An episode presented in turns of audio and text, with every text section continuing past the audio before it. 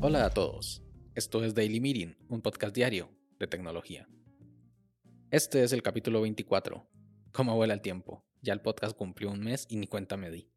Y hoy es martes 16 de marzo de 2021 y es el Día Mundial del Trabajo Social.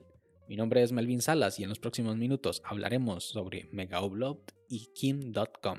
Así que, comencemos.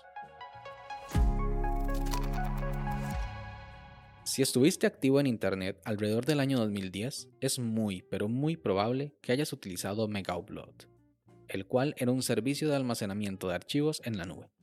El sistema es muy similar a lo que hoy en día es Google Drive, Dropbox, WeTransfer o iCloud. Subes un archivo a una página web, te da una URL y la compartes con el mundo.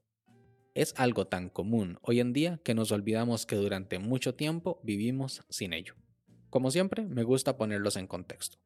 Durante los 90 y los 2000, una de las únicas maneras de enviar archivos a otra persona mediante Internet era adjuntándolas por correo electrónico. Durante mucho tiempo hubo un límite de hasta 10 megabytes para esos archivos, más que todo por una limitante en los servidores de email. Con el tiempo, los usuarios requirieron aumentar ese tamaño. Ahora habían fotos digitales y videos y solían pesar más de 10 megabytes por lo que las empresas ampliaron hasta 25 megabytes con inclusive algunas limitaciones técnicas y sin embargo se seguían quedando cortos. Habían videos, incluso archivos de Word que ocupaban ser enviados por email y que no cabían en un adjunto de correo electrónico, por lo que algunos se las arreglaban de maneras ingeniosas, ya sea comprimiendo el archivo o partiéndolo en pedazos, como hablamos en el capítulo 21 de este podcast titulado por favor compre su licencia WinRAR, en el cual pueden obtener más información sobre este método. Esto dio la puerta a que empresas externas pudieran desarrollar sus servicios de almacenamiento externo en la nube, como lo hizo King.com, dueño de Megaupload en el 2005. Pero primero quiero contarles levemente quién es este personaje. Kim Smith nació en Alemania en el 74 con un padre con problemas de alcoholismo, creció en una familia de clase media pero disfuncional. Debido a los problemas en el hogar, Kim no solía respetar tanto a la autoridad. A los 11 años y a punta de rabietas consiguió que su madre le comprara una computadora Commodore C16, en la que aprendió a programar pese a su corta edad. Le encantaban las computadoras. A los 15 años, y gracias a que utilizaba su tiempo para conversar en foros de Internet, aprendió algunos conceptos de seguridad informática. A inicios de los 90 no existía el concepto de hacker, básicamente porque la computación estaba en pañales y los sistemas informáticos de las empresas tenían grandes problemas de seguridad, aunque en ese momento no importaba mucho, básicamente porque pocos sabían cómo funcionaban las computadoras. La primera fechoría de Kim fue que logró ingresar al software de las centrales telefónicas de varias empresas en Estados Unidos, y gracias a esto podía realizar llamadas desde su casa, pero cargando el coste de las llamadas a las empresas que fueron hackeadas. Por lo que creó un servicio de llamadas de pago registrado desde las Antillas holandesas que le permitía ganar dinero por cada minuto de llamada y puso a las 800 centrales que había hackeado previamente a llamar periódicamente a su número para generar algunos dólares. Llegó a ganar hasta 200 mil dólares entre el 90 y el 93, cuando fue capturado por las autoridades y arrestado por robo de bienes, porque ninguna de las leyes de ningún país contemplaban el delito informático o hacking como un delito porque en ese momento no existía, y estuvo en una cárcel juvenil por cuatro semanas.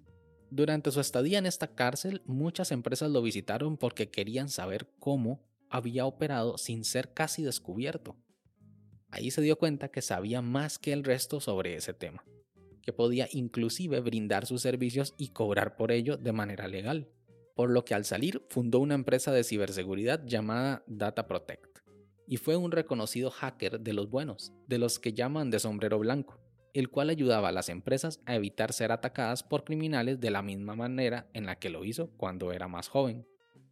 A los 20 años ya tenía varios millones bajo el brazo. Para él eso fue dinero fácil, por lo que compró el sitio web kim.com y mostraba su vida de extravagancia como lo hacen muchos influencers hoy en día en Instagram, con autos, lujos y más cosas de gente rica.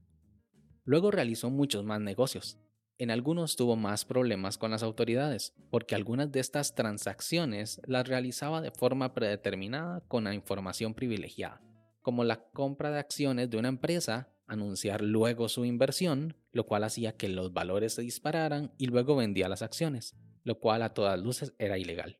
Una de las pasiones de Kim eran los autos de carreras. Inclusive realizaba concursos en los que animaba a los corredores a enviarle los videos para así poder ganar premios. Pero el problema al que se enfrentaba es que los archivos adjuntos de los correos solo permitían hasta 25 megabytes por cada email enviado. Por lo que volvemos al principio de la historia. Kim Smith tenía dinero, era famoso, sabía de informática y tenía una necesidad que solventar por lo que con su equipo informático desarrolló una web con la que se podían subir archivos. Esto generaba una dirección que lo compartía por email y podía enviarlo a sus amigos.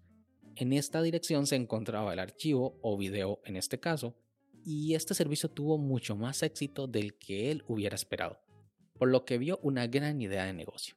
Al parecer el sistema era muy demandado, pero Kim tenía un problema, no le gustaba su apellido, quería reinventarse y de una vez por todas dejar atrás su pasado, el legado de su padre alcohólico y los problemas con las autoridades, por lo que cambió su nombre a kim.com, porque su página web era kim.com, en inglés kim.com, y quería que su nombre y su página web fueran exactamente el mismo, tener una conexión. Kim era Internet, Internet era Kim. El crecimiento de esta web fue exponencial. Todos en el 2010 la conocían y Megaupload era sinónimo de archivos pesados enviados por Internet. Llegó a ser tan pero tan famosa que en el año 2012 el 4% de todo el tráfico de Internet era solo para subir o bajar archivos desde Megaupload y Kim.com se jactaba de ello. Su imperio era Internet. El problema llegó con la piratería, ya que esta web era utilizada en gran parte para la distribución de material con derechos de autor y eso molestaba mucho a los grandes de Hollywood, que presionaron mucho al gobierno de los Estados Unidos, lo que desencadenó una redada comandada por el FBI en su mansión en Nueva Zelanda, su captura y dieron de baja la web megaupload.com para siempre. Los pormenores de este arresto los trataremos en un futuro capítulo de este podcast. ¿Qué opinas tú? ¿El final de Megaupload fue justificado o no?